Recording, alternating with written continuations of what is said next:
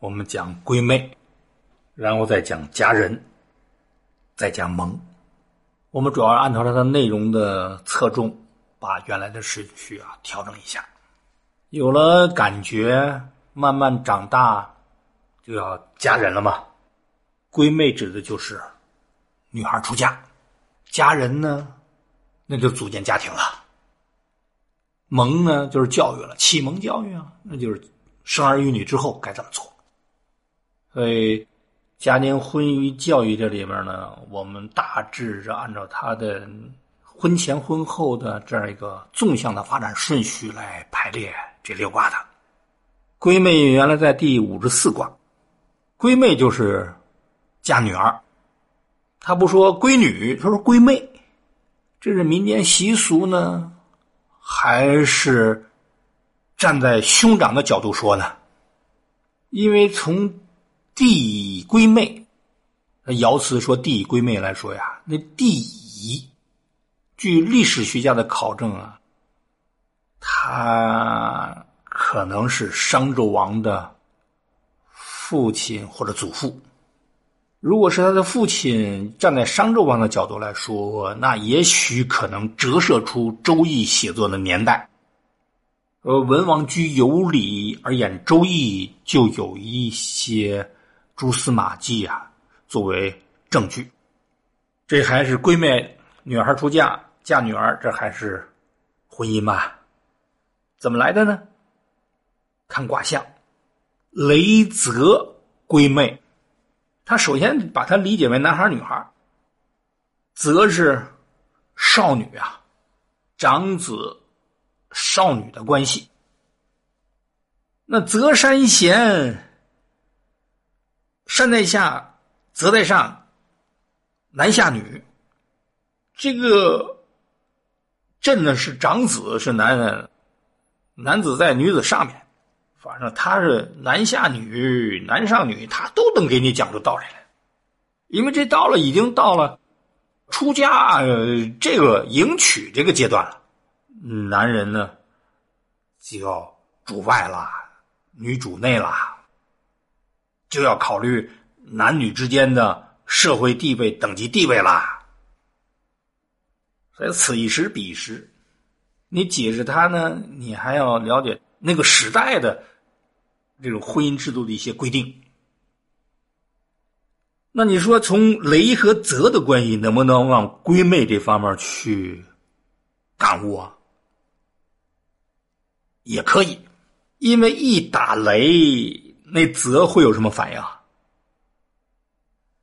一打雷，那泽水就会随雷声而荡漾啊，这也和婚姻能联系起来啊。在男尊女卑的那样一个男权社会背景之下，他希望男子主事女子更多的是顺从，家庭和谐。那你上升到君臣的关系，可不可以理解啊？谁主事谁服从啊？这不很明显了吗？闺妹，卦辞，争凶，无忧虑。闺妹上来说用兵争凶，因为闺妹指的是安内，嫁女儿也好啊，选良臣也好啊，都是安内。就是这卦呀，讲的是安内利用兵凶，没什么利可言。国内的事还没有弄得太明白呢，啊，还没有理顺呢，所以先做闺妹的。这样的事儿，用闺妹可以指什么呢？选贤臣。段子说：“闺妹，天地之大义也。”他把闺妹女儿出嫁这事儿提升到天地大义的高度来认识。在古代啊，男女即时婚姻，这是一种爱国的体现。因为繁衍人呢，充实兵力呀，充实生产力呀。那时候的国策呢，鼓励你早婚早育啊，所以此一时彼一时吧。现在就不行，情况变了，他那道德标准也就变了。天地不交，而万物不兴。这个地儿要注意这个男女交感的重要意义。他的论据哪里来？天上来。天地如果没有交感，万物就不会兴旺发达呀。由这句能引出什么来？男女要不交，说人类不兴啊，这是很明白的道理。所以这团词没有，或者是很明白不用说，或者是抄的过程当中遗漏了。一般的团子都是由天推到人，说闺妹，人之终始也。闺妹就是女孩出嫁，是人之终始也。怎么理解啊？对于女孩来说啊，她人生有不同的阶段啊。终始，那就是少女阶段的结束，少妇阶段的开始呗，是一个人生的必经的阶段。你要没有这个阶段呢，一个两个的少数还行。你要都没有这个阶段呢，人类怎么繁衍？他就认为你这人生就不完美。月以动，所归妹也。月以动就是卦德角度的感悟。泽的卦德月啊，雷的卦德动啊，是吧？那男大当婚，女大当嫁，建立在什么基础之上？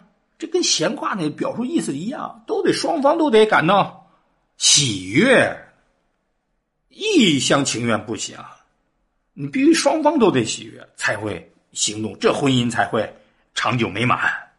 这就是所归妹的原因。争凶呢？为什么争凶呢？他说位不当也。这指谁？指武，武是帝王之位嘛？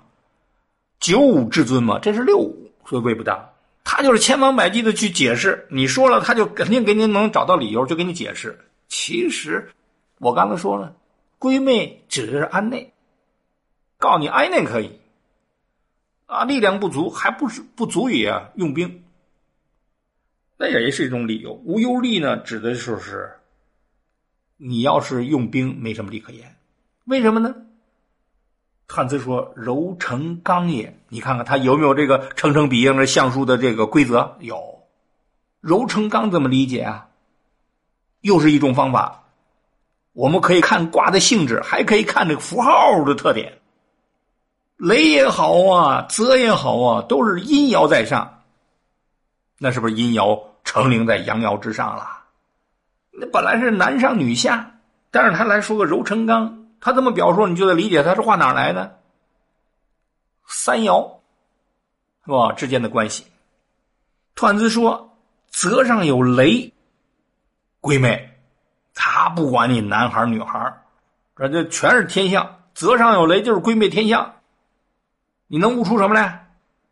君子以永中之弊，君子能从这个泽上啊有雷这天象当中悟出。”怎样能够长久、白头偕老？怎么样知道啊这个影响婚姻的弊端？我们还是往婚姻上解释。其实婚姻还可以是君臣的治理国家都可以啊，永中就是国运长久啊啊！什么导致国家灭亡啊？这都是可以，这是终极目的。现在要思考的是，泽上有雷和这永中之弊什么联系啊？前面我说了。那雷一打，泽水就随雷声而波动荡漾啊。雷声小，震动小；雷声大，震动大呀。讲什么关系？臣和君之间的关系。你得配合好，既有明君，还得有贤臣，配合默契。你们之间要离心离德，你们要有矛盾斗争，这个国家怎么能安定啊？这就是用中之弊。说夫妻行不行？行啊。说君臣行不行？行啊，你得有这样的能力了。只要相似，就能够联想开去，最后落实到政治上。